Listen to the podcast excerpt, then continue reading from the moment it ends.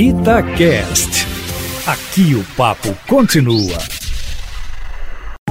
Itatiaia Carros, com Emílio Camanzi. Emílio Camanzi, a Jeep apresenta nova versão mais bruta do Renegade, que deve ser a última novidade do ano, né, Emílio? Boa tarde para você.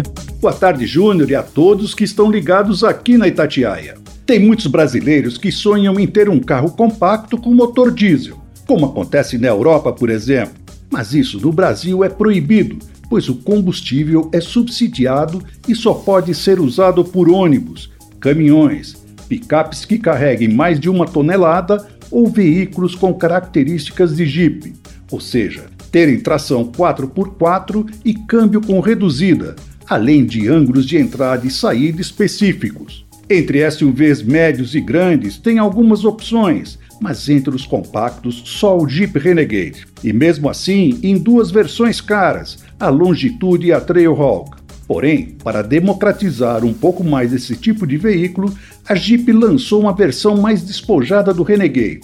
É o Moab, nome em homenagem a um deserto famoso em Utah, nos Estados Unidos, considerado a Disneylândia dos jipeiros. Ele tem um acabamento interno mais simples, com forração dos bancos em tecido e sem muitas firulas, mas conserva algumas coisas legais, como o ar-condicionado automático de duas zonas e central multimídia com Android Auto e Apple CarPlay. Por fora, ficou bem na moda, com rodas, grade, molduras dos paralamas, retrovisores e rack no teto, tudo em preto.